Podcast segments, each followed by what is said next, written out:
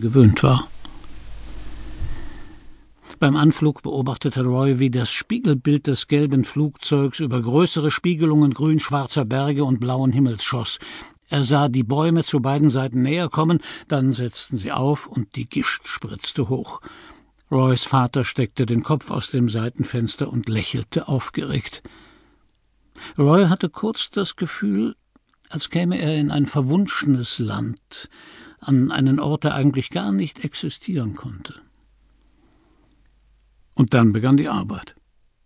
Sie hatten so viel Zeug dabei, wie in das Flugzeug hineinpasste.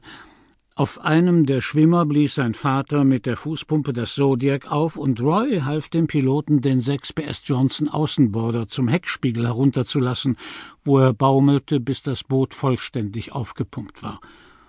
Dann machten sie ihn fest, setzten die Gasflasche ab und den Reservekanister, und das war die erste Ladung. Sein Vater fuhr allein. Roy wartete nervös im Flugzeug, während der Pilot unablässig redete. Oben bei Henster hab ich's versucht. Da war ich noch nie, sagte Roy. Naja, wie gesagt, da hat man sein Lachs und Frischbeeren und eine ganze Menge, was andere Leute nie haben werden. Dafür hat man dann zum Beispiel keine anderen Leute. Roy antwortete nicht. Ist nur ein bisschen merkwürdig, die wenigsten nehmen ihre Kinder mit und die meisten nehmen Essen mit. Sie hatten Essen mitgenommen, jedenfalls für die ersten ein, zwei Wochen, und die Grundnahrungsmittel, auf die sie nicht verzichten wollten, Mehl und Bohnen, Salz und Zucker, braunen Zucker zum Räuchern, ein paar Dosen Früchte, aber in der Hauptsache würden sie sich von dem ernähren, was die Insel für sie bereithielt, so war's geplant. Sie würden frischen Lachs essen, Saibling, Muscheln, Krabben und was immer sie jagten, Hirsche, Bären, Schafe, Ziegen, Elche. Sie hatten zwei Gewehre dabei, eine Schrotflinte und eine Pistole. Wird schon, sagte der Pilot. Klar, sagte Roy. Und ich komme ab und zu nach euch sehen. Als Roys Vater zurückkehrte, grinste er und versuchte nicht zu grinsen, und er sah Roy nicht an, während sie das Funkgerät in eine wasserdichte Kiste packten, die Waffen in wasserdichte Boxen, die Angelausrüstung, die Werkzeuge und die ersten Dosen in Behälter.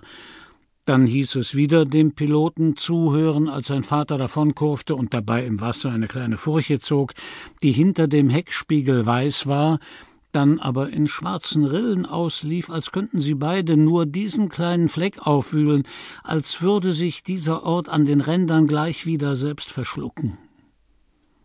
Das Wasser war sehr klar, aber schon hier so tief, dass Roy nicht bis auf den Grund sehen konnte. Dichter am Ufer allerdings, am Rande der Spiegelung, erkannte er die glasigen Umrisse von Wald und Fels. Sein Vater trug ein rotes Holzfällerhemd und eine graue Hose. Einen Hut trug er nicht, obwohl die Luft kühler war, als Roy gedacht hätte. Die Sonne schien seinem Vater auf den Kopf und glänzte selbst von ferne in seinem schütteren Haar. Sein Vater kniff im grellen Morgenlicht die Augen zusammen, aber mit einem Mundwinkel grinste er noch immer. Roy wollte mit, wollte an Land zu ihrem neuen Zuhause, aber es würde noch zwei Fahrten brauchen, bis er einsteigen konnte. Sie hatten Kleiderpakete in Müllbeuteln und Regenzeug und Stiefel, Decken, zwei Lampen, noch mehr Essen und Bücher. Roy hatte eine Kiste mit Büchern nur für die Schule.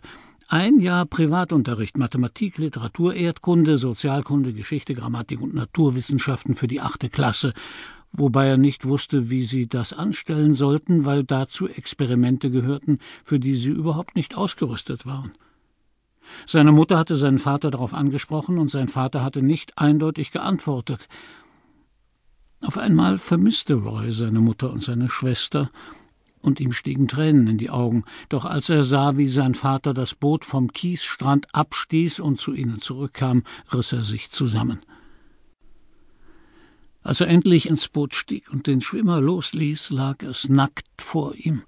Nichts hatten sie jetzt und als das Flugzeug hinter ihnen kreiselte, dann rührte und wassersprühend abhob, bekam er ein Gefühl dafür, wie lang die Zeit sein mochte, als könnte sie aus Luft gemacht sein, sich verdichten und selbst anhalten.